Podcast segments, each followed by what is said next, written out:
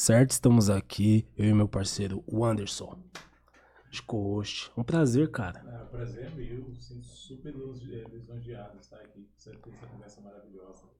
Pô, esse espaço aqui é nosso. E hoje o nosso convidado foi bem requisitado aqui nesse podcast aqui. Uma galera tava falando, pô, tem que ir, tem que ir, tem que, tem que colar, como não? E tal, e finalmente a gente teve que desmarcar uma vez, mas finalmente chegou a hora. Nosso convidado, vou deixar você anunciar. Ah, hoje a gente vai estar com a senhorita Bira. Um prazer. Tudo bem, meu amor? Ah, que coisa mais boa estar aqui. Ai, gente, eu já tô com gatilho tô com gatilho porque é, eu, tô, eu, eu, tive, eu tive uma situação comigo, gente, posso contar? Claro. Que eu não tive. Minha família, minha família negra é uma família paterna que eu não tive contato. Eu vivi com minha família branca. E, e aí eu sempre idealizei muito a figura do pai preto, sabe? Aquela coisa bem moonlight, sabe? Não, não, não, chame, não deixe você chamado de fag. E aí, quando eu conheci o Ricon Sapiência, é, eu tava maquiando a Indina Easy pro clipe dela e o Ricon Sapiência tava lá e ele chegou em mim, deu a mão e falou assim, aí, negão. E eu falei assim, gente, é, é, é o pai que eu tava procurando, sabe? Eu tô assistindo isso com você hoje. Você tem essa postura muito enérgica, masculina, viril. E eu estou assim, meu Deus do céu, é o pai que eu precisava ter na minha vida e não tive. Tá entendendo? Então estou, estou com um gatilho aqui, só para avisar vocês. Não, tá tudo tranquilíssimo. Pô, tá muito bom receber você aqui. Muito Ai, obrigado por ter aceito o nosso convite. Pô, e aproveitando, né? Hum. Queria que você falasse um pouquinho mais da sua infância. Da minha infância? Minha infância foi muito boa. Foi uma infância. Não sofri bullying como, como alguns gays sofrem. Uh, foi muito. Nossa, minha infância foi tão boa. Eu, na verdade, não tive fases ruins na minha vida. Eu, eu sempre fui muito depressivo. Na, na, adolescência, fui muito depressivo. Mas minha infância foi muito boa. Uh, eu tive educação adventista. Então eu ia para a igreja adventista, eu uh, também estudava na escola adventista. E eu gostava muito daquele mundo. Eu era aventureiro, chama, que é como se fosse o escoteiro da igreja, né? E eu aprendia coisas manuais. E, domingo nós, nós íamos viajar. E era uma coisa super muito gostosa. E sexta-feira não tinha aula até, até a tarde, porque é sabatista, né? A aula acaba. A, era, acabava três horas da tarde, então era muito gostoso sexta-feira também não ter aula. E, mas eu tive uma infância muito boa mesmo. Tive sim. Pô, que legal. E como que você lida com essas questões religiosas?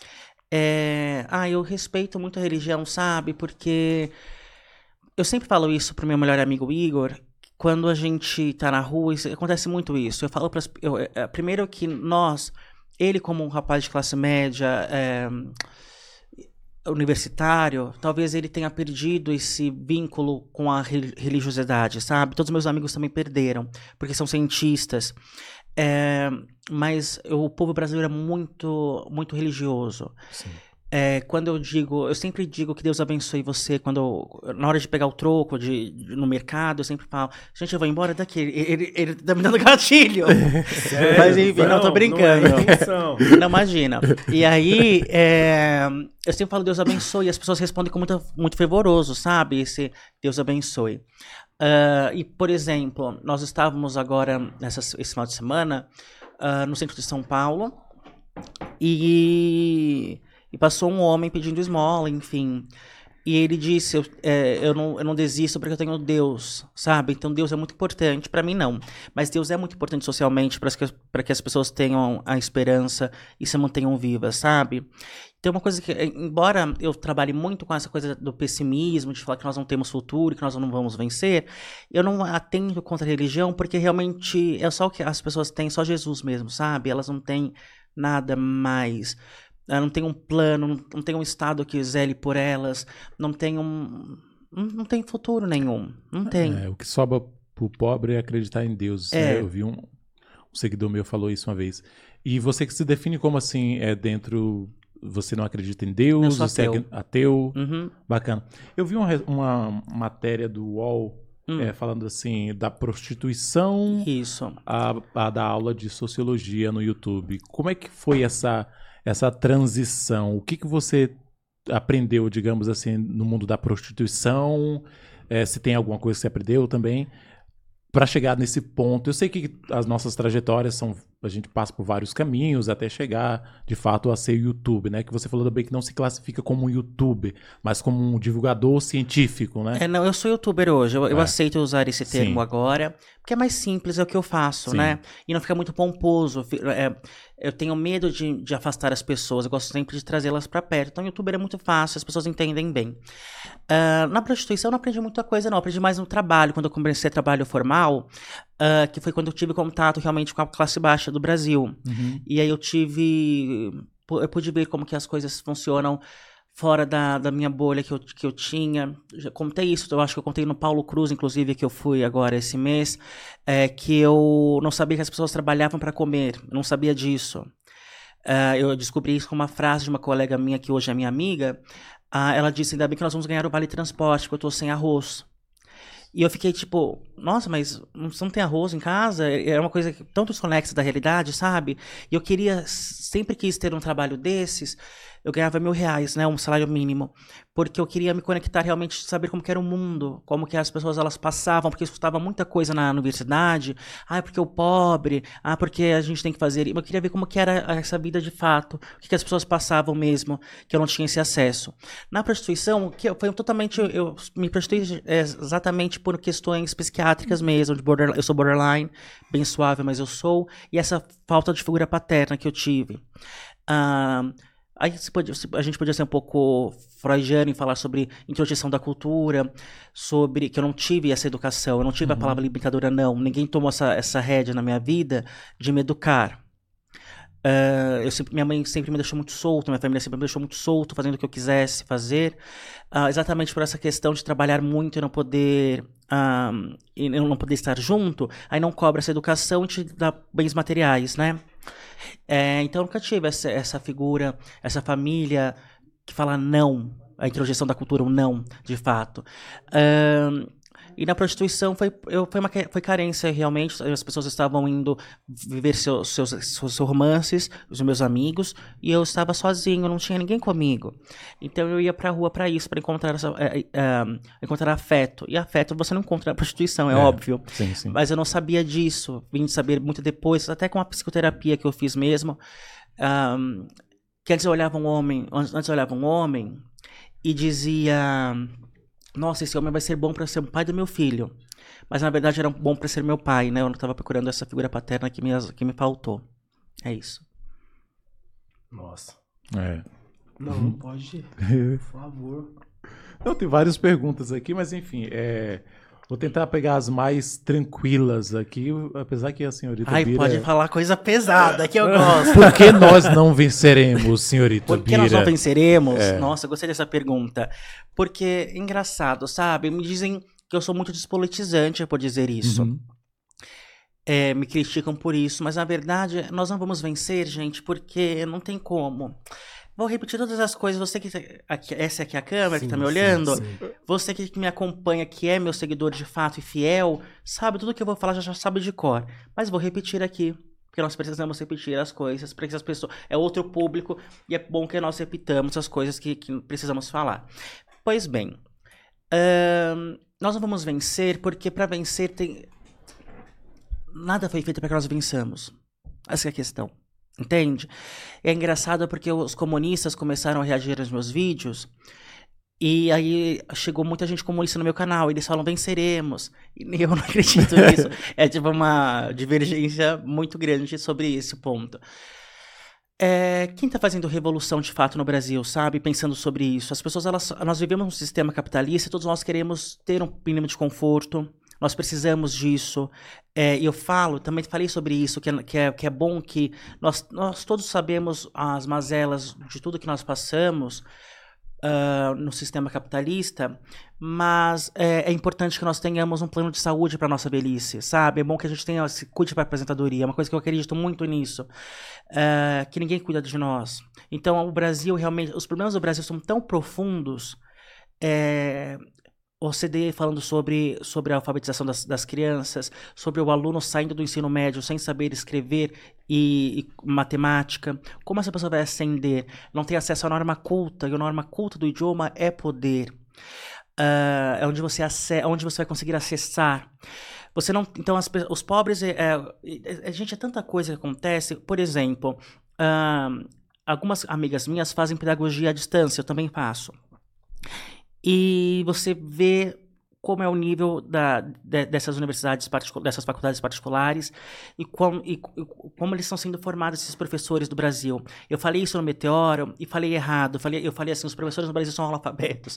Mas na verdade não são todos, pelo amor de Deus, tá, gente? Mas sim, quem trabalhou na educação pública no Brasil e tem um pouco de criticidade e veio da escola pública sabe como é a formação dos professores no Brasil, uh, de grande parte deles. Uh, então é, é que é uma, uma situação muito complexa, porque por um lado, você não pode falar uh, mal dos professores, porque é uma classe super marginalizada, uma classe que tem, que não tem direitos e acesso, mas tem esse problema muito grande. Então, o que aconteceu, por exemplo, uma amiga minha pediu para que, eu, que eu fizesse a correção do TCC, do TCC dela, que era em grupo. Já é uma coisa estranha TCC em grupo.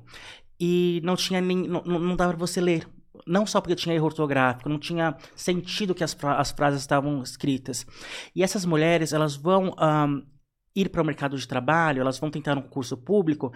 Então, são professores mal formados que vão ensinar crianças mal formadas que são pobres e vão continuar pobres porque são mal formadas. Então, tem esse já, já tem esse lugar de educação, onde essa criança vai estar, onde ela vai ser bem, onde ela vai ser educada. Muito difícil isso. Onde ela vai ter esse acesso. Uh, não tem perspectiva. A perspectiva de fato de uma, de uma pessoa hoje que vem da periferia de São Paulo é acender seu chavoso da USP? Claro que não. não. É realmente ir para um, um mercado de trabalho marginalizado, é para uma pejotização, para uma uberização. Como que a gente pode vencer nesse sentido? É, Sinop, no Rio, Mato Grosso do Sul. Então, então, isso é um problema de educação. Outro problema, a Mato Grosso do Sul. Eu li agora, vi no Twitter, as pessoas contando que crianças começaram a, a nascer com malformação e ter câncer porque por causa de agrotóxico. Aí você pensa sobre o agronegócio, sobre quanto eles pagam de, de, de impostos, quanto que a, a, Embrapa financia ou financiou o agronegócio nas suas pesquisas acadêmicas. E o Brasil é uma grande república da banana porque ninguém está importando em criar indústria e trabalho de fato aqui nesse país. Então, como que a gente vai vencer nesse processo, sendo que o centrão todo é nesse lugar, e esse, o, o, sistema eleitoral que você vota não é direto para deputado, que é quem manda realmente no Brasil, depois do Supremo, do Supremo Tribunal Federal, é claro. Uh, o que mais? Uh, esgoto, também falo sempre sobre isso, você que me acompanha sabe, 100 milhões, o Senado do Brasil sabe que 100 milhões de brasileiros não têm esgoto. Então a gente não tem nem descarga para dar em casa. Como que você vai pensar em vencer ou em fazer uma, uma revolução? As pessoas elas não sabem nem sobre isso. Elas não não, não tá sendo discutido com essas pessoas, entende? Elas estão realmente à margem mesmo. As meninas falo outra vez, você que me acompanha sabe que falo sobre isso, deixam de ir à escola no período de menstruação porque elas não têm absorvente e colocam miolo de pão na vagina para conter a menstruação. É isso que acontece no Brasil. Entende? É como que nós vamos, pelo amor de Deus, pensar que vai vencer alguma coisa? Eu não, eu não acho que vá. E eu acho, eu acredito que é muito importante você saber que você não vai vencer, porque aí que uma coisa que você falou no bastidor, porque aí você cria o ódio, aí você cria a raiva. E é isso que vai motivar as pessoas a, a, a, mudarem alguma coisa. Já, já vou falar aqui nesse podcast, que eu não falei em outros podcasts. Uh, eu, por exemplo, aprecio muito, e isso vai ser é uma coisa que vão me cancelar provavelmente na internet, mas eu espero que você que me acompanhe, você entenda o que eu estou falando. É, eu nunca tinha contado, falado isso publicamente, eu falei na minha última aula do meu curso, agora na, na no domingo. É, eu aprecio. Posso te falar uma coisa bem agressiva aqui? Claro, eu não sei se eu claro, posso. Fica à vontade. Tá bom. Eu, a, eu apreciei uh, os atos de 8 de janeiro desse ano quando os bolsonaristas invadiram o, o Congresso Nacional, invadiram as casas do, do povo. Por quê? Porque você, é, se você quer fazer uma mudança significativa, você vai ter realmente que fazer uma revolução. E a Revolução Francesa, que foi a última revolução burguesa que nós tivemos, não a última burguesa, mas a maior burguesa, não, não foi amorosa. A, a burguesia foi realmente muito revolucionária, foi realmente muito uh, forte para cima dos seus ideais, entende? Então aquilo para mim, embora eu discorde totalmente do que foi feito, eu acho que nós, a esquerda, não devíamos falar, ai, eles que, quebraram o relógio do, do, do, do, Dom, do Dom João VI, ai, que, que tristeza que foi o relógio dele. Eu acho que se você quer uma revolução, você tem que ir para meios que não, que não são toleráveis e eu apreciei isso, eu apreciei essa coragem de eles terem ido ali. Claro que se fôssemos nós, isso me disseram no curso. Bira, mas se fôssemos nós, você acha que a polícia não tinha matado a gente antes de a gente chegar?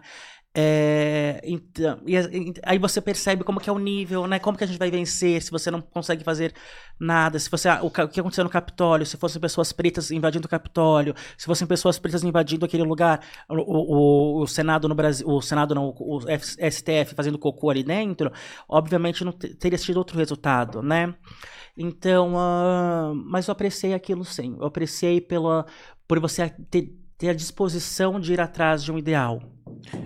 Entendi perfeitamente. Antes de passar para você, é, eu me aproximei justamente com o seu canal, foi justamente por isso. Eu dei aula durante oito anos em, em periferias no Espírito Santo, em Minas Gerais. Eu me formei em letras e eu amo a sala de aula, eu amo estar ali no ambiente.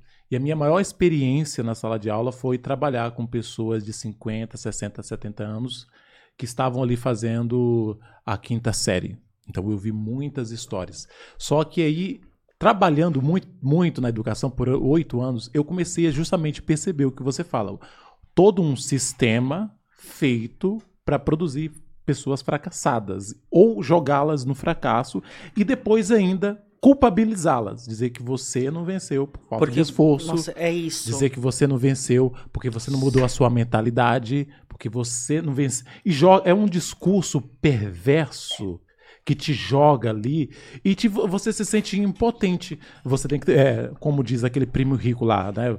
É, não, há 14, não há pobreza que dure 14. 14 horas. Então, isso é, eu percebi isso na, na, na, vivência da sala de aula. Isso me trazia muito angústia.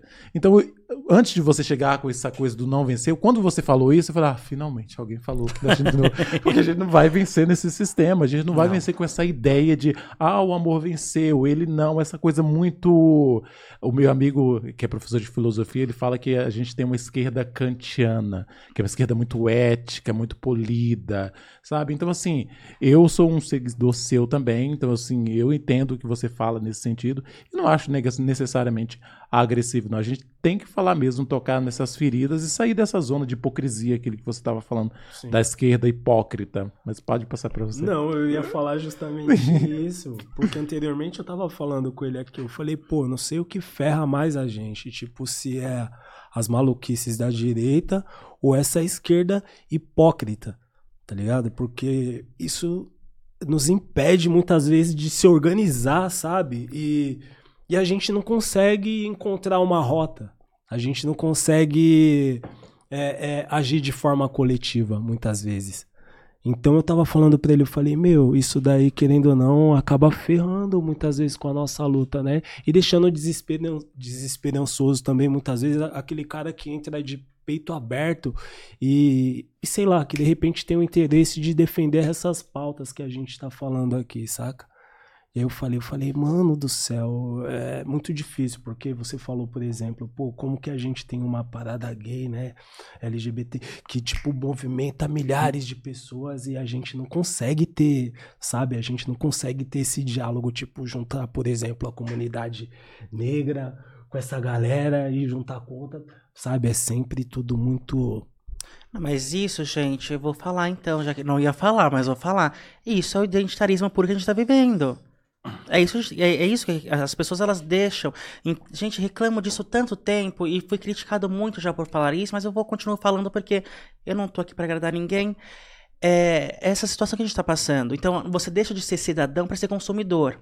Então, ah, eu sou, eu sou, ah, o movimento, então não tem a base da cor essa base não, fa não, faz, essa marca não faz a base da minha cor. Ah, não, a gente não vai comprar, vai boicotar essa marca porque essa marca não aprova, não chamou a Rita Von Hunt para fazer palestra no mês de junho, sabe? Então, é muito difícil o identitarismo, na minha opinião, por causa disso, porque deixa a pessoa, não, não tem, não, não é uma luta anti-opressão de fato, não é uma luta anti-racista. Uh, então a gente tem, nós somos, nós somos o país que mais mata LGBT no mundo e com a maior parada LGBT do mundo, Sim. tá entendendo? Olha essa, essa Incoerência. Incoerência. Total. Tá entendendo isso? Por quê? Porque aí quando fala, não, não pode. Quando você pergunta pra uma pessoa como Dória sobre se vai ter parada gay, parada LGBT, o que, que ele fala? Não é bom porque, dá, porque gera recurso pro Estado, gera, ou seja, é sobre dinheiro, não é sobre direitos. Entende? E, e é isso que, é que Ai, gente, é tanta coisa. Aí, vai, aí colocam lá o, o caminhão da U, do, do Uber pra. Que é, você tá entendendo a situação? Sim. Do iFood. iFood. Eu não vou nem falar nada, não, porque se um dia quiser me contratar, eu vou de peito aberto. Eu ponho Uber aqui e falo, eu, sou, eu vou de Uber. Eu faço assim, porque tem que ter dinheiro para comprar Michael Kors. Com certeza. É isso aí. Quero mais perguntas. Mais pergunta? Aí eu quero ah, então pergunta. Tá, eu vim tá. hoje pra fazer responder pergunta. Tá, Aqui tô okay. com a linguinha, tô com a linguinha safada. hoje eu, eu tô com a linguinha safada pra falar. Legal. Bom, é, vamos lá. Hum, vamos ver aqui, eu separei. Deixa eu beber uma aguinha. Como combater a mentira, a fake news? Não se combate Não mais. E é isso. A gente, eu adoro muito esse tema uh, que eu falo sobre a, sobre a pós-modernidade. Eu adoro falar sobre pós-modernidade. Meus alunos, eu fiz o curso de sociologia que eu estou dando só para falar mal da pós-modernidade. Eu amo. É uma parte que me dá prazer. Eu sinto prazer em falar mal do, do, do, tempo que nós vivemos. Eu sinto. Eu sei que eu sou uma pessoa pós-moderna. Um homem maquiado, tem coisa mais pós-moderna do que isso. A Butler tá feliz na casa dela. Ah, isso que é, e a teoria queer é isso que está sendo feito. Parabéns para mim. Mas sobre isso, então a gente tem, não vou deixar, não quero deixar muito acadêmico para não afastar vocês, mas eu tenho que trazer pelo menos algum resquício de, de conhecimento produzido. O, o Bin-Shu Han é um autor que, tá, que ele é coreano, mas ele está vivendo na, na Alemanha. E ele fala exatamente sobre isso. A fake news, ela não é uma mentira. Ela, ela desfactualiza o que é real. Então, quando você fala uma, uma fake news, ela não é mentira, ela está atentando contra o que é real, porque não existe mais verdade. Isso é uma coisa muito triste que acontece na pós-modernidade. E quando eu falo sobre isso, por exemplo, fiz um vídeo sobre. Uh, no meu último vídeo de votação, no meu canal, eu cito isso, falar ah, não, tem verdade mais. E no react do Gaio Fato, ele fala: tem verdade sim não tem mais verdade. Não estou falando que é uma coisa boa isso. Não tem mais a verdade. Não é tem infocracia, mais... né, que ele fala Infocra... sobre Exatamente, é o que ele fala. É o que o, que o Han fala, é exatamente infocracia, é o termo que ele coloca. É, mas não tem verdade, não tem mais metanarrativas, não tem mais lugar para isso, para isso acontecer. É, então as fake news, na verdade, elas são produto do nosso tempo. E nós temos essa nós temos muita, muita situação que a pós-modernidade nos traz. Por exemplo, o, a negação à ciência, ela ocorre tanto pela direita quanto pela esquerda, uma, uma situação da pós-modernidade. Então, por, quando a, a, direita é negacionista fala que não vai tomar vacina, aí a esquerda naquele momento levanta a bandeira, não, nós somos pró-ciência. Mas quando a Pasternak faz um, um, livro falando sobre pseudociência e falando sobre a psicanálise, aí a esquerda já fala que ela foi positivista, já começa toda uma, uma narrativa contrária ao que a ciência moderna estabeleceu. Uh, enfim, então é, esses são dois, esses, é, não tem mais verdade, não tem mais, não tem mais. Uh, eu falei também no Paulo Cruz isso hoje com a pós-modernidade, a pessoa fala assim, é, ah, o que ah, para mim Jesus, não é para você Jesus, tem um dogma, tem livros que foram escritos durante dois mil anos sobre Jesus, uh, pelo, no catolicismo, no, no, no, protestantismo também. Então não é o que você acha sobre isso, é uma coisa que foi construída muito, muito além de você. E hoje é uma questão que as pessoas acham que é pessoal, e, e também viram questões morais, as coisas viram questões morais hoje. Uh, além de de serem mais políticas mesmo, sabe? Então, por exemplo, se eu falo uma palavra errada, é, eu não sou bom o suficiente, eu sou fascista, uh, e ao mesmo tempo você esvazia o significado das palavras. Então, Alckmin, que foi chamado de fascista a vida inteira, hoje ele está na presidência, na presidência da República com Lula. Uh, então, aí você, você vê sobre jogo político também exatamente sim, esse ponto. Sim, sim, Como é que você articulou Alckmin Lula sabe? Que, eh, nossa, o que o PT falava durante tantos anos, é quem não pula é tucano, quem não pula é tucano, é, chega esse, nesse lugar. Uh, o genocídio, como é falado aí da população negra que foi feito pelo Estado de São Paulo, com a tratativa que esse governo teve com os, os professores durante todos esses 16 anos, né, no poder. Uh, ou seja, é aquilo que eu falo, gente, as pessoas elas são idealistas, não, a política é para estrategista, não é para idealista. Sim, sim. Certeza. E é isso que está acontecendo agora no Brasil e no mundo. Mas então, sobre a fake news exatamente, não existe, não existe mais verdade. Não existe, são tudo narrativas. É um duelo de narrativas que nós temos. Então você fala, aí ah, você vai falar assim, ah, é, sobre a própria Rita Von Hunt, quando eu falei sobre isso num, num vídeo meu, sobre o, sobre o fim do Ocidente, perguntam para ela sobre drag queen, eu não lembro qual que pergunta, faz, faz uma pergunta para ela, ela dá toda uma volta para responder, e ela fala, porque na pós-modernidade alguém vai falar, ah, não, mas lá na, na, na, Polinésia Francesa não é assim. E é isso que eu estava vivendo hoje. Então são narrativas duelando. Claro que a crítica, a crítica da pós-modernidade é que talvez isso sempre aconteceu, e como nós não temos distanciamento histórico, ah, parece que é uma coisa nova. O que eu quero dizer? Estava aqui conversando com o Bruno Cafori, que nós vamos fazer uma live juntos no meu canal ainda, sobre, sobre vícios e neurociência. Ele é uhum. incrível. Um, e o que acontece uh, sobre, o, sobre o passado? Quando Newton estava colocando suas ideias, Leibniz também estava na, na Europa continental. Então, havia um duelo para saber quem era cientista, qual era a ciência de fato. Era o racionalismo ou o empirismo britânico? Tinha toda essa questão colocada ali e eles discutindo. Como nós temos distanciamento histórico suficiente, nós sabemos que Newton é o vencedor da, do, do duelo. Então, fica parecendo para gente que não teve disputa de narrativa, mas teve. Então, a crítica que se fazem da crítica da pós-modernidade é que nós não temos justamente histórico o suficiente para saber se todas essas, essas, essas narrativas que estão ah, em, em, é, em, voga hoje, elas vão continuar tendo o mesmo poder, ou alguma vai se sobressair, como sempre foi na história do passado. Entende? Mas eu entendo que eu, na, como sou um crítico da pós-modernidade, entendo que é um período histórico muito, muito difícil, porque uh, as metanarrativas elas morreram. Metanarrativas como o cristianismo, como o próprio comunismo. Então, hoje, uh, a ideia de trabalhador único, quando se fala sobre trabalhador, é fala, mas trabalhador é uma massa homogênea de pessoas. E como se é, é, muito complexo tudo isso, gente. Eu não, vou, eu não vou entrar nesse assunto porque eu não sou comunista. Vou deixar para os comunistas. Chama o Chavoso da USP aqui de novo, que ele explica para vocês sobre isso. O Chavoso tá aqui direto. Não, o Chavoso da USP é o amor da minha vida. Obrigado, Chavoso, por existir. O seu trabalho muda a vida de pessoas. O Chavoso faz um trabalho que muda a vida das pessoas. Sim. Eu acho isso. Uh, eu não acredito em mudança de fato, mas o que o Chavoso da USP faz, gente, é muito bonito porque ele trabalha Uh, ele vai na periferia e ele conversa com as pessoas que precisa saber daquilo. Ele não está na universidade falando assim, oi Branquela, outro dos dois Branquela. Ah, você, ah, você é alemão, eu sou italiano, tá? E vamos conversar aqui, ah, porque a União Soviética, não. É. Ele está fazendo trabalho, realmente, o que é chamado de trabalho de base. Eu acho isso muito bonito sobre ele, uh, como ele se dispõe a conversar com pessoas uh, que realmente estão em uma situação muito pior e não tiveram acesso a essas discussões, entende? Eu amo Chavoso USP por isso, ele faz esse trabalho muito bonito, que eu não faço. Eu não faço, por exemplo. Infelizmente, vai tirar uma foto minha. Tiraram. eu não faço, mas tudo bem. É isso aí. Tô na internet, quem quiser ver meu vídeo. Mas eu sei que são temas que, que são alguma uma pessoa que teve o acesso a, a esse é, a, a, esse interesse, sabe? E para ter acesso, para ter esse interesse, a pessoa deve, deve ter passado por algum lugar antes. Uhum. Entende a situação?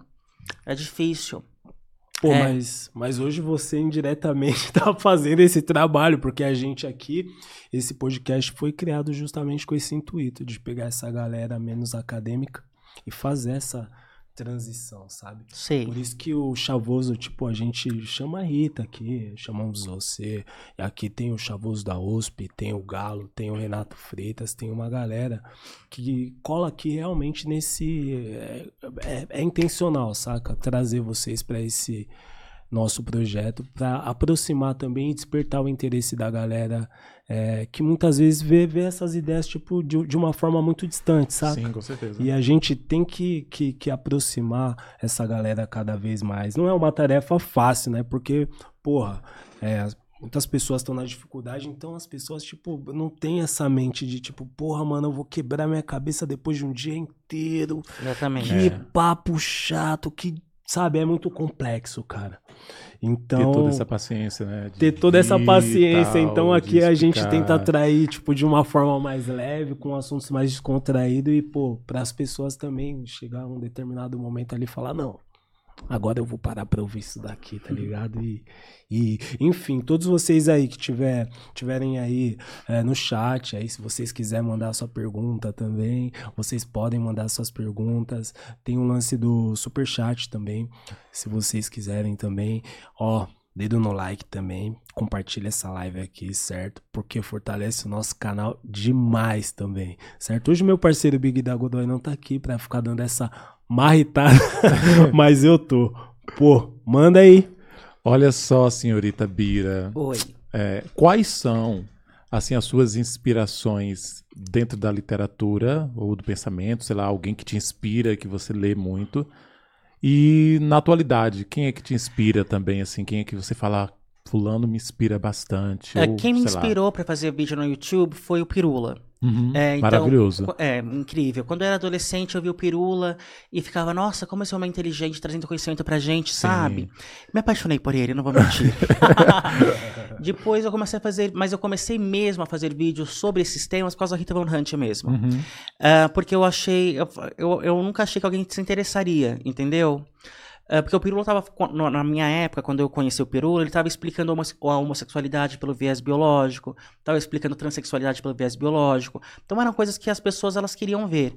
Mas nunca pensei que alguém ia querer ver sobre praticamente uma aula de ciências humanas uh, no YouTube. E eu conheci a Rita Von Hunt e ela fazia isso e me despertou esse interesse. Como autor, gente, é muito engraçado o que eu vou falar, porque aí, vão, aí agora vai ser. Ele é de direita mesmo, bira de direita. Eu sou do Caimiano. Eu acho que Durkheim é uma maior. Minha maior norte sobre sociologia é Durkheim e Sócrates na filosofia, sem dúvida nenhuma. É isso que eu tenho para te responder. Eu sou do Caimiano porque eu não acredito, eu, eu acredito muito é, eu sei que depois de Weber veio o interacionismo, que as pessoas, a, a, a, aquela ideia de que a sociedade muda o indivíduo tanto quanto o indivíduo muda a sociedade, mas eu não consigo acreditar nisso ainda. É, sei que essa é a visão dominante hoje na academia, mas para mim, a ideia de que nós somos produto do meio e que o ser humano está sob a sociedade precede o indivíduo é fundamental. É, se, se, eu não tivesse, se eu não tivesse nascido em São Paulo, em 2020, em 2023 não, né? No ano que eu nasci, eu não teria sido eu, entende? Uh, as pessoas não, estari, uh, não, não, estariam escutando. Se nós estivéssemos no século XVII, ninguém estaria escutando um, um gay maquiado falar preto ainda Com mais. Com certeza. Tá entendendo? Uhum. Então eu sou produto desse meio. Eu não consigo achar que isso não é verdade. Embora, uh, eu entendo toda a questão de tentar uh, trazer essa. Porque Durkheim tem essa ideia conservadora né, sobre a sociedade, eu entendo isso, mas uh, eu, não sou, eu não tenho essa ideia conservadora. Eu acredito que nós tenhamos, tenhamos que fazer sim uma revolução. Uh, não, eu sou anticapitalista totalmente, não sou comunista porque eu nunca estudei profundamente sobre o comunismo, não entendo sobre o comunismo. É, então, por isso eu até falo para as pessoas, você assiste o meu vídeo, fica, fica triste, fala assim, nós não vamos vencer mesmo. Aí você vai no chavoso da USP, ele fala, vamos fazer um Estado comunista, vamos fazer o um Estado socialista para depois ter o comunismo. Aí você já acha um caminho para você. Que caminho eu não tenho, bem maiúsculo de Sócrates mesmo, é só uhum. perguntar. Você acha isso mesmo? Ah, é isso mesmo? Será que isso é verdade? Exatamente. Você realmente acredita nesse pacote esse, de crenças? Esse é o meu ponto. Você acredita no que você acredita? É só esse meu ponto, gente. Eu quero saber se a pessoa acredita no que ela acredita. É para isso que eu tô na internet. Show Pô, de bola. Eu acho muito louco também da forma que você dialoga com a direita. Hum. É de uma forma muito leve também, né? É um hoje em dia nessa, sei lá, tudo muito polarizado, né? Esquerda, direita, nossa, eu quero a morte desses esquerdistas. então, mas sabe qual é o problema disso? Porque polarização para mim é um empobrecimento da, da, disputa política, sabe? Na minha opinião, respeito divergências. Mas eu, eu para que você para você construir alguma coisa, você precisa. Então, é muito difícil falar sobre isso, porque aí vão me chamar de Tabata Amaral. Mas é porque você precisa ter articulação. Para que você tenha um projeto de lei aprovado no Brasil, você precisa ter articulação. Não é só o PT que vai colocar, não é só a bancada do pessoal que vai colocar, entende? Mas nós, pode, nós, nós precisamos um, da forma como está posta. Então, eu, é, essa é a questão. Se a gente for continuar da forma que nós estamos e nós com pensamentos progressistas, você tem que articular com as diferenças para que você e tentar fazer o melhor para o povo brasileiro. Esse é meu ponto, sobretudo. É, eu não tenho, eu não tenho um purismo, é, um purismo assim. Ah, eu sou eu, esse movimento. Eu, eu acho eu acreditava muito no trabalhismo antes. É, mas eu não tenho esse purismo de não, isso não pode ser feito porque isso você já está virando um stalinista, ou você. Não, eu não tenho esse purismo, tanto é porque eu não conheço muito profundamente, mas é porque o meu ponto é que eu quero que o povo brasileiro tenha acesso a, a saneamento básico, à educação, à saúde e a emprego. Esse é o meu ponto. E como nós vamos fazer isso na materialidade, na materialidade no que está sendo posto agora, obviamente você não vai conseguir fazer isso sem se articular com partidos de centro, de centro-direita. É claro que a extrema-direita, quando a pessoa foge do, do local, do debate democrático, que para mim tem que fugir, essa é a questão, entende? Eu sou pós-moderno, né? Tudo está muito fluido, assim. É, mas você, se você pensar em, em, democracia liberal como nós vivemos, que nós não vivemos, não entende que é você está me entendendo em casa? que nós não vivemos em democracia liberal, não, a gente não vive. Não vi, mas vamos fingir que a gente vive. Aí você tem que articular com as diferenças, esse é meu ponto, entende? Então eu não, eu não ojerizo, não falo assim, ah, não, não vou falar com ele. Por exemplo, Paulo Cruz, até hoje eu não entendi porque ele é, ele é de direita. Porque as pessoas que ao meu, meu redor falaram assim, gente, o homem falou ali comunismo para você em todas as letras, mas com todo respeito, viu, Paulo Cruz? Muito obrigado por ter me chamado, não me odeie, mas respeito divergências. Uh, então você vê que a, a, preocupação do Paulo Cruz é a mesma preocupação que a nossa, só que ele diverge por, por toda. Por, exatamente pelo, pelo, pela sociedade que o precede, pelo lugar que ele está colocado, por ser um homem cristão, por ter, ter aqueles ícones do passado, como ele colocou, que eram capitalistas, que foram até é, difamados como comunistas, né?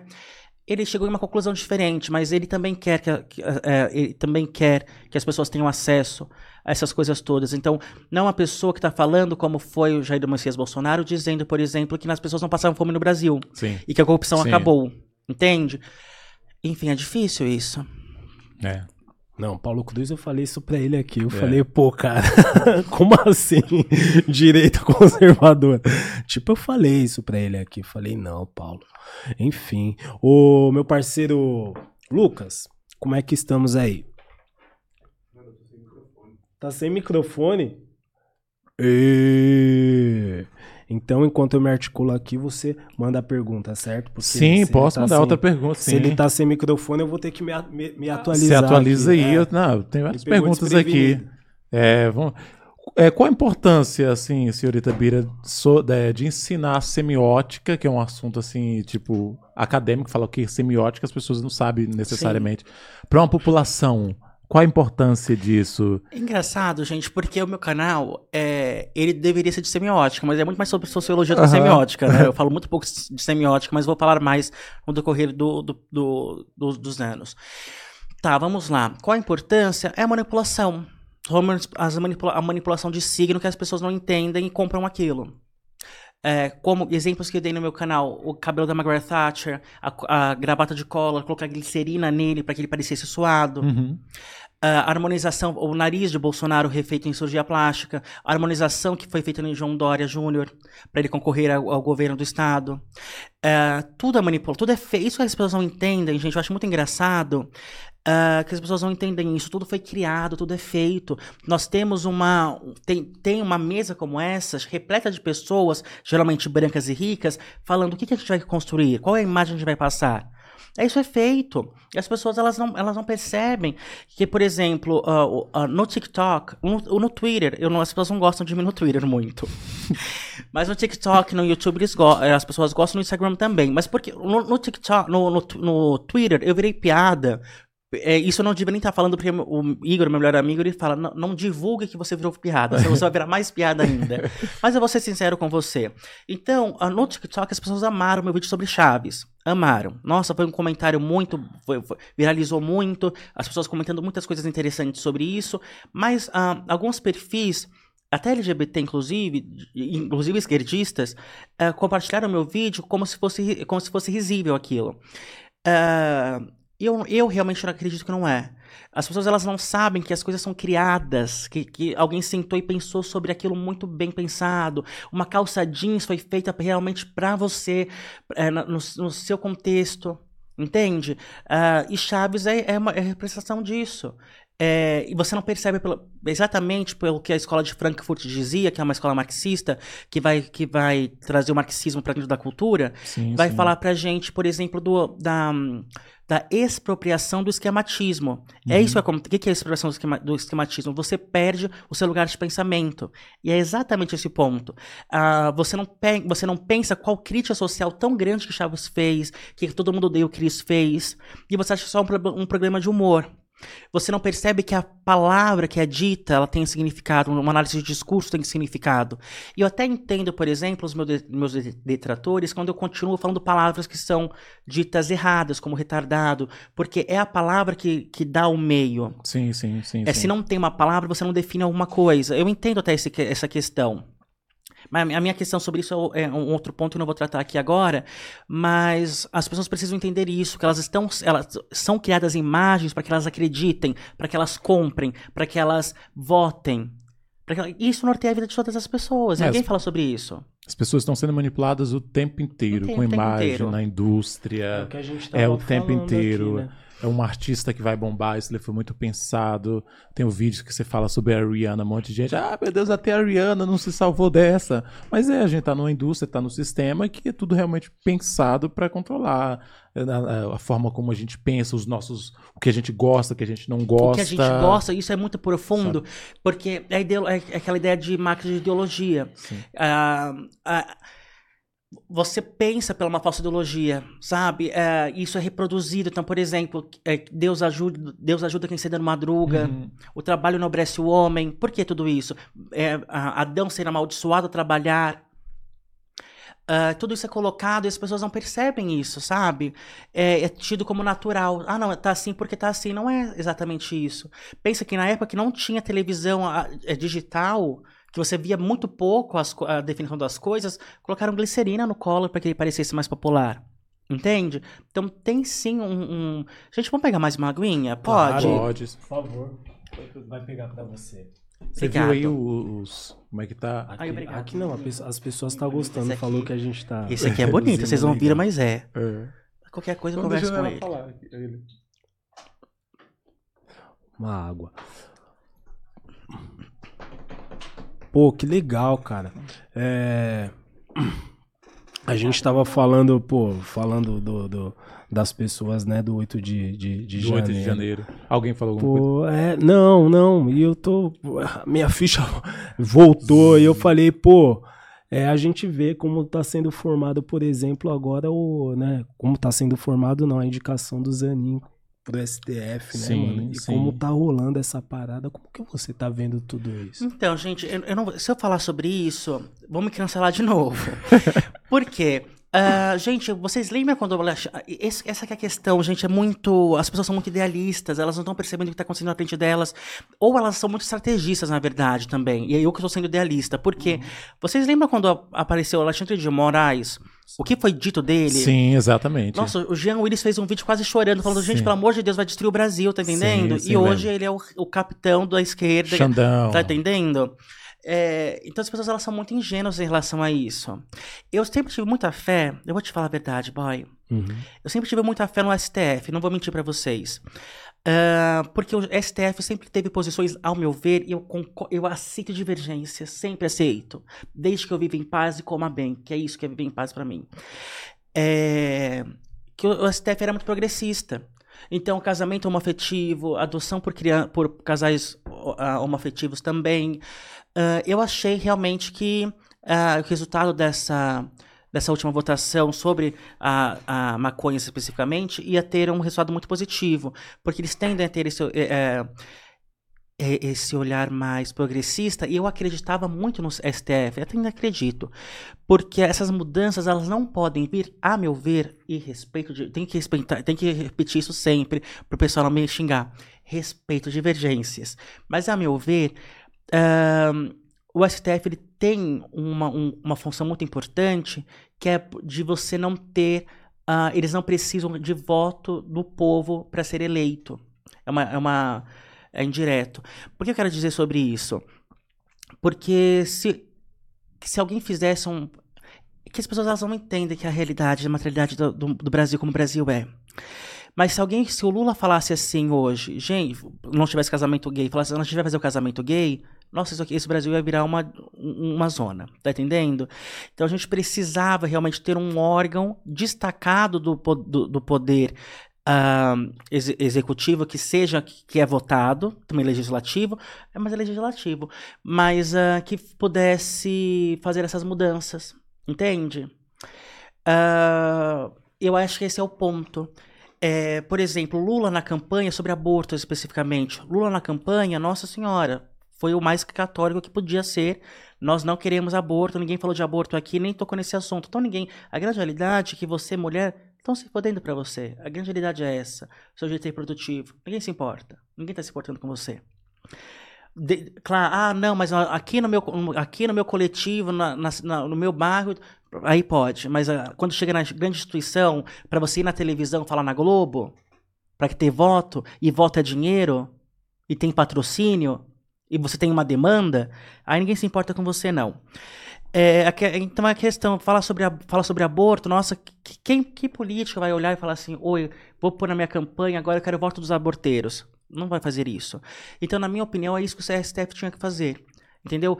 Pegar uma, fazer uma súmula bem bonita assim, falar assim, vai ter aborto agora assim no Brasil. Tá entendendo? E assinar. Porque é o que aconteceu no Chile, gente. Que eu vou explicar para você que aconteceu no Chile também respeito divergências, porque sei que tem. Nós estamos no período de divergências é. e de narrativas diferentes.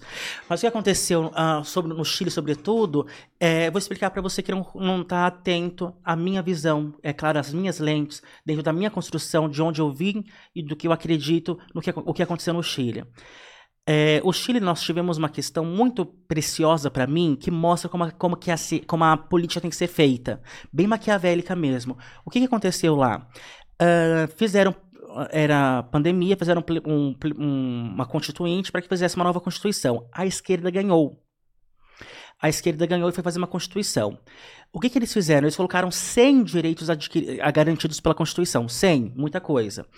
É, e um deles era o aborto. O Chile não tem aborto nem para quando, quando é risco de, de, da mãe morrer, nem quando a criança não tem cérebro, nem quando é estupro.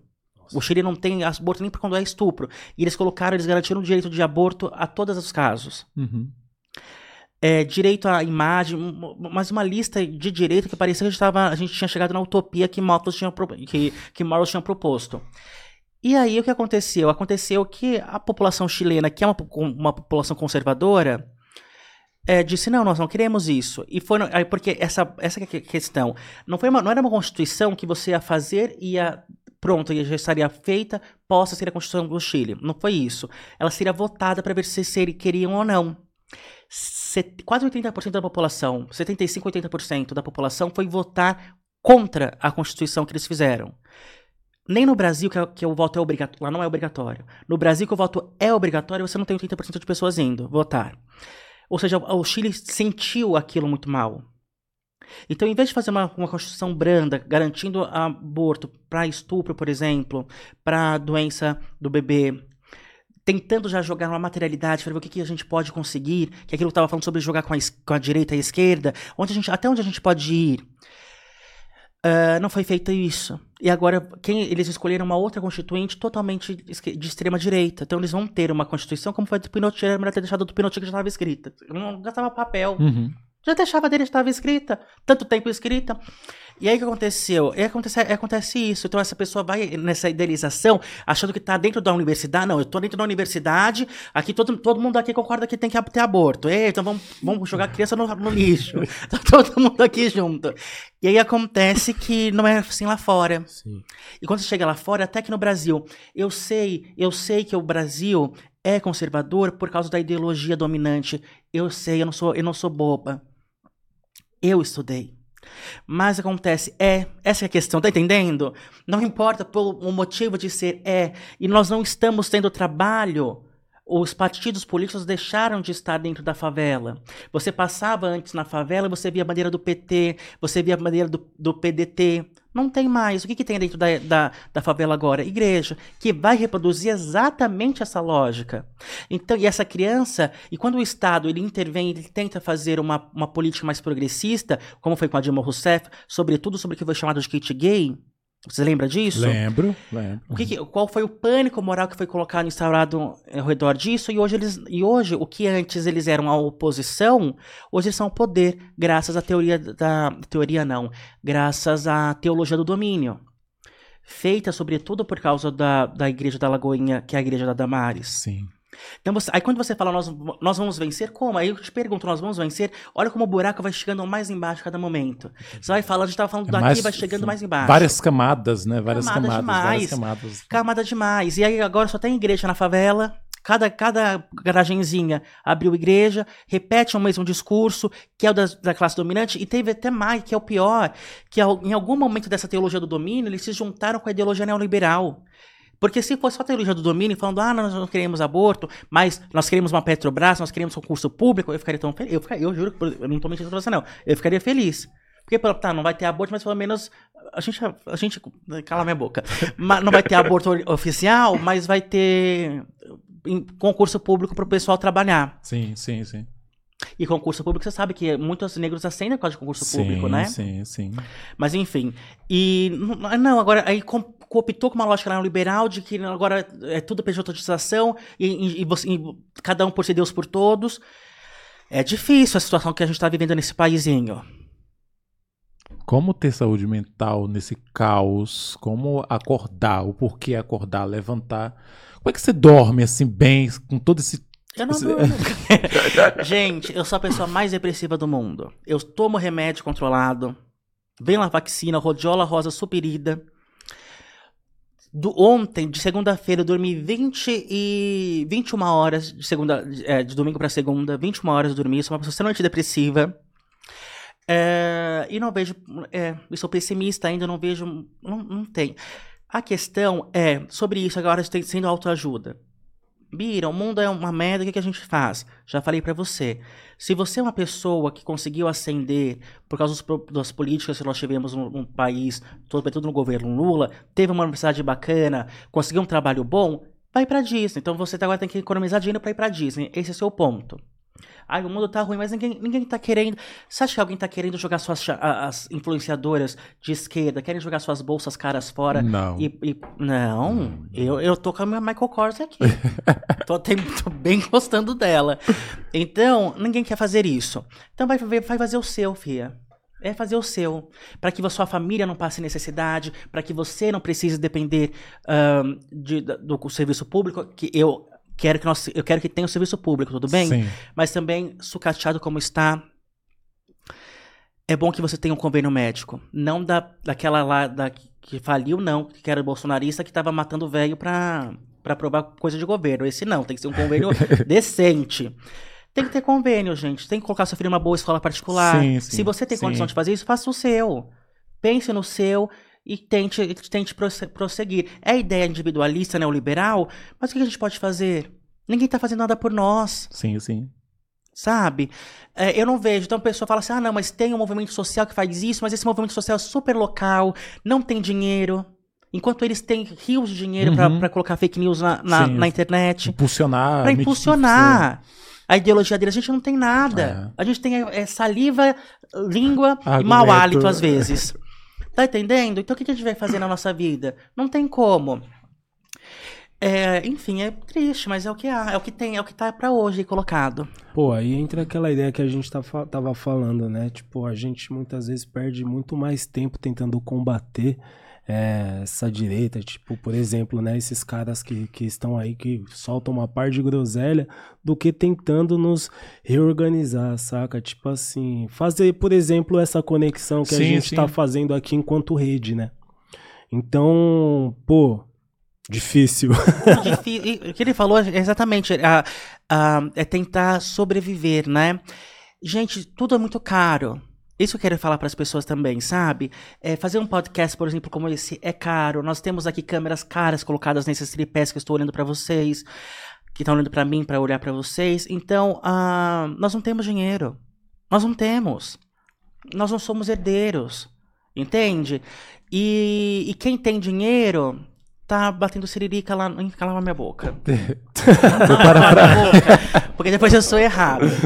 Mas é isso, gente. Então a gente precisa realmente Sabe, eu não sei, eu acho que a gente tem que. Eu, eu acho que é muito importante o pessimismo nesse ponto. A pessoa saber que ela não vai vencer, você não vai ter uma casa em São Paulo. Você não, você vai continuar pagando aluguel o resto da sua vida, porque foi feito para ser assim. E se você fracassar, é, não foi culpa sua. Tudo foi feito para que você fracasse. O mundo foi, estabelec foi estabelecido para você fracassar. Então a culpa não é sua. Você é artista, artista independente que não tem os números de Luísa Sonza e a Luísa Sonza fazendo uma música de 1 minuto e 16, enquanto você tem uma mensagem para passar e não consegue, foi feito para isso. Essa é a indústria cultural. Então eu quero que a gente não, não, não que a gente tenha raiva, sim. Eu quero que mais pessoas saibam disso. Acordem, porque, por exemplo, uma amiga minha, lá do trabalho, é, ela dizia assim. Um, ah, eu falo para meu filho que a gente tem que ir atrás sim das coisas, mas tem que ir atrás sim das coisas, mas ele não vai ascender. Entende? Ele não vai ter uma casa mais confortável. Ela, essa mulher está chegando aos 50 anos de idade, pagando aluguel em uma casa que não tem uma boa qualidade. E se você perguntar, você quer, o que você acha de Cuba? O que você acha de movimento quilombola? Não, eu acho um absurdo. Entende? Não percebe que é sobre ela. É, é sobre os dela, sobre os netos, os filhos. Então eu quero que as pessoas saibam que elas não têm como vencer. Não tem como vencer. Por quê? Porque elas ficam irritadas, nervosas e façam alguma coisa. É, Porque senão. né? Eu ia falar é. isso justamente agora. Minha tia Eliane, tipo, eu morei durante muito tempo com ela. E, e, ela fazia esse tipo de provocação. Eu olhava assim, eu falava, o quê? Agora que eu vou pra cima, cara. É, que raiva! Que alguém fala que você não como vai vencer. você tá falando isso como? pra mim? Eu pô, como, né, cara? E esse mundo, quando as pessoas olham também pra frente e falam assim, pô, é necessário sonhar, não sei o que lá. E entra também aqueles caras vendendo aquela falsa... É, aquela mentira, tipo, ah, eu tenho uma Ferrari aqui de 3 milhões e você também pode chegar. Nossa senhora. Se é você... Hoje, com inteligência artificial, você edita uhum. tudo, é, enfim, você edita tudo e passa a questão da semiótica, você manipula ali, faz aquela. Teve até um rapaz que postou isso, é um estadunidense, né? Ele postou na frente de uma Ferrari falando: Ah, eu consegui isso com 18, com 18 anos e tal. Aí pegaram o número da placa, era alugada. Alugado. era, nem era dele, era alugada. Então é o que a pessoa. É o mais comum do que imagina. Mais é. comum. Vou parafrasear antes de você continuar uma hum. frase do do José Saramago, que ele diz o seguinte: é, você, não, é, você não é pessimista, o mundo que é péssimo. Ah, gostei. Ai, obrigado. Entendeu? Ai, o Anderson tá me ajudando hoje. Obrigado. O mundo que é péssimo, o mundo que está nessa situação, não é está. é você. O que você está fazendo é, é codificar esse mundo. Você está interpretando, você está entendendo onde estão os, esse, esse aqui tá aqui, fulano tá aqui, tá por isso aqui, fulano tá aqui, enfim, está um mundo péssimo, né? É. Obrigado, é obrigado. É, vai, Pô, temos aqui um personagem muito importante. É, é Eu Pô. gosto muito do Saramago, que ele traz essa. É, ele é um, um autor ateu. Uhum. Super recomendo, se você já leu os livros dele. E ele traz muito essa noção do mundo, né? Ele fala que diabo nós estamos vivendo aqui? O que, que é isso? O que as pessoas estão fazendo? Isso é humanidade? E eu sou muito influenciado por Nietzsche também que vai trazer algumas reflexões e vai falar que a gente não está no estágio de humanidade ainda. Porque o que a gente pratica aqui como sociedade não, é nada humano. A gente se acha a coroa da criação, os perfeitos, etc. Mas as nossas relações são muito perversas, são muito doentias, são muito depressivas. Então, assim, é o mundo que é péssimo mesmo, não é você que é pessimista. Você está identificando o mundo horroroso. Obrigado. É isso. Pô, Vai. A gente falou, né? Porque, pô, uma entrevista muito extensa. Eu acho que a gente, pô, a gente trouxe vários pontos legais sim, sim. aqui, né? Não, mas pode continuar, tem meia hora ainda. Ah, ah pode continuar. Não, tem meia hora ainda, são oito ainda. eu pensei, é, eu olhei e falei, pô, será que tá passando, né? Falou que fica. Vai, vai. A gente não, que eu não gosto, deixa eu explicar, porque já falaram pra mim que pra eu falar de fazer isso. Aqui eu fico mal-humorado, quando eu tô dando entrevista, eu fico mal-humorado. Pois eu tô falando sobre coisa que me deixa irritado irritado. Aí chega uma hora que eu, fico, eu, eu vou falar assim, tem que, eu não posso falar, porque se o YouTube corta a sua monetização. É. Se eu for falar o que eu quero falar, eu não posso. É. E aí, meu amigo, e aí eu fico irritado, mas então eu só queria ficar uma hora e meia aqui. Vamos ficar mais um pouquinho então. Faz mais uma, faz uma pergunta bem boa aí pra gente. Ah, deixa eu as perguntas pode, dele foram boas. Eu gostei das mandar, perguntas dele. Pode mandar aquelas perguntas pesadas. Algumas que eu tinha aqui você já falou. Por exemplo, a questão da parada LGBT que a gente consegue reunir 3 milhões de pessoas na Paulista, mas a gente não consegue é, fazer essa mesma expressão para pra votar. Sabe o que votar, acontece? Não consegue. Não consegue também, as pessoas, as pessoas elas não, não entendem. Uh, essa é a questão. Uh, por exemplo, a minha mãe, ela é defensora dos animais. Aí ela me falou, aí apareceu um delegado lá que era defensor dos animais. Minha mãe falou assim: filho, eu vou votar nele. Pesquisa para ele para ver se ele é de, de direita, que minha mãe tem favor de direita. e ele era. Entende? Então a pessoa ela vai. Ela, elas não sabem. Essa é a questão, gente o Brasil é mal formado. Então a pessoa não sabe do, do porquê que está votando, para quem está votando, e isso é um projeto, não é à toa. Isso é para ser assim dessa forma, sabe? Uh, enfim, ai, ó, já você pretende, ah. você pretende atuar na, na educação, trabalhar vou, como professor? Vou, vou fazer professor. Eu vou ser Legal. professor. Conhece Darcy Ribeiro, certamente, né? Conheço, conheço. Ele fala que a crise na educação você deve ter, não é uma crise, é, é um projeto estabelecido. Então, assim, com, é, você vai dar aula aqui de sociologia? Você pretende. Ah, eu não sei ainda. Eu tô fazendo pedagogia, Sim. né? Mas pedagogia, eu não vou trabalhar com criança. Eu fiz pedagogia para ter uma bagagem que não teve. Essa é a questão, gente. Não teve essa bagagem. Não teve. Porque o um ensino privado eu fiquei muito assustada. Tem erro de ortografia sim, dentro sim, do material. Sim. É... Nossa, é realmente assim, não é falando mal, é falando mal. Mas não é por querer falar mal, é porque realmente é muito triste. E essas pessoas vão, vão, vão ser professoras alfabetizadoras, sabe? Eu posso ler para você claro. uma coisa? Eu vou ler para você aqui. Uh, peraí, só um momento. Foi o TCC da minha amiga. Posso sim, ler? Sim, claro. É porque vocês não vão ver como está escrito para ver o erro de fotografia, mas eu quero que vocês tentem entender o que está escrito. É... Espera só um momentinho. Tranquilo. Bebe uma água. Olha, aqui está escrito assim.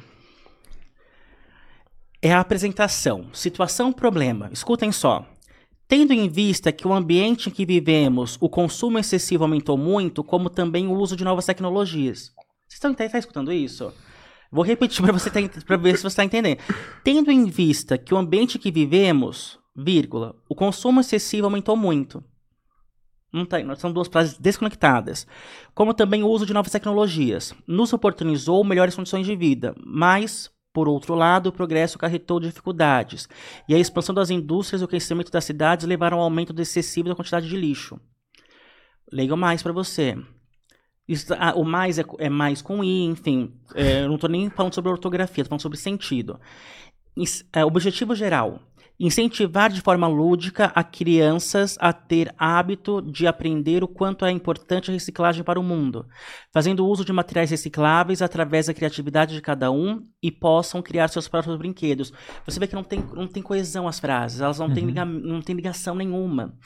E por quê? Porque essa pessoa foi mal formada e adentrou essa, essa. Chegou nessa, nessa cadeira da faculdade sem nenhum preparo. É uma situação triste mesmo, gente. Sabe, eu queria muito que, que não fosse assim. É decepcionante você não ter perspectivas. Quando não a gente tem. olha para a educação no Brasil, foi exatamente esse o motivo que eu saí. Dei aula durante oito anos, até 2018, mais ou menos. E eu amava, assim, realmente, tenho saudades até hoje.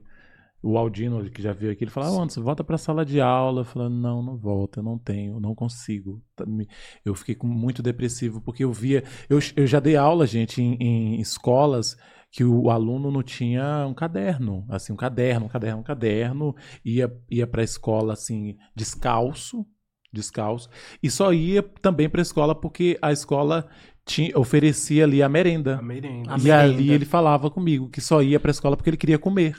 Nossa senhora. Então assim, como é que você tem um psicológico para lidar? Por exemplo, eu dava aula de inglês para uma sexta série à tarde, o sol batendo ali, uma sala com 45 alunos. Como é que você ensina the verb to be? Para as pessoas, tipo, querem saber, não sabe nem o ser estar. É. E então, posso assim, falar, hum, desculpa. Não, não, depressivo, eu entendo essa falta de perspectiva. Foi o que aconteceu comigo também. Uh, eu trabalhei em, em, escolas, né? E e primeiro, assim, é, documentos oficiais com erros, Uh, BNCC, ninguém sabe o que é. Uh, nem, não, tem, não, é, não tinha motivo. É, eram crianças pequenas, os professores só passavam a mão em guache e colocavam em papel. Guache, eu, se eu for, um dia for, se eu for diretor de, de creche, de escola, eu falo assim, não, aqui não tem guache nem papel. Só pintava mão de criança em guache, fazia coisinha em volta. É, nenhum, nenhum trabalho pedagógico, nenhum, nenhum. É nenhuma e também como, essa é a questão, como que vai, faz isso com esse professor que foi mal formado, recebendo essas 40 crianças, 50 crianças de dois anos. 40 crianças de dois anos. Nossa. Muito... É, muita coisa, era só a merenda mesmo, a família, família totalmente não, sabe, sem.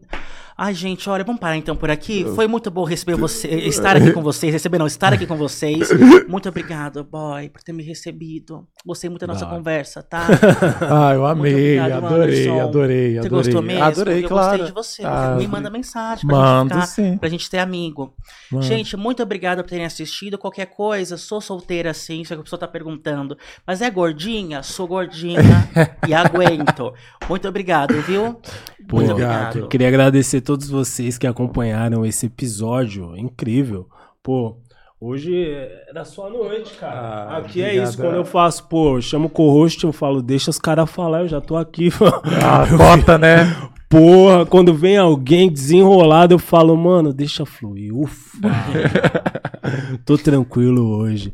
Pô, Vou chamar aqui nossos patrocinadores claro. aqui, porque senão o Big da Godoy embaça na minha. Temos a crema aqui, certo? Footcar, você, né, que gosta do seu time, tem o Footcar aí, aquela luzinha de LED para você colocar no seu carro, certo? Você que gosta de carro, você que curte carro, pô. Certo, o As Ideias tá passando aqui, né? Pô, vou antecipar isso daqui passa. tô que nem você, eu tô, em to... tô impaciente. Terraço Quitandinha certo? Inclusive, a gente tem temos nossa festa lá, dia 7 de setembro, certo? E meu parceiro Big da Godoy vamos estar lá com o nosso parceiro KLJ tocando fogo nas picape, certo? Galera Bet, você que gosta de apostar, aposte com confiança, certo? Symphonic também, certo? Você que tá nesse meio musical aí, tem um lance do digital e tal, direitos ali, procure a Symphonic a bem bolado. Tudo que faz bem, a bem bolado tem. Isso daí é o Big da Godoy que manda. Pô, enfim, muito obrigado a todos vocês que ficaram aqui com a gente. Esse foi mais um episódio do As Ideias Podcast. Fui!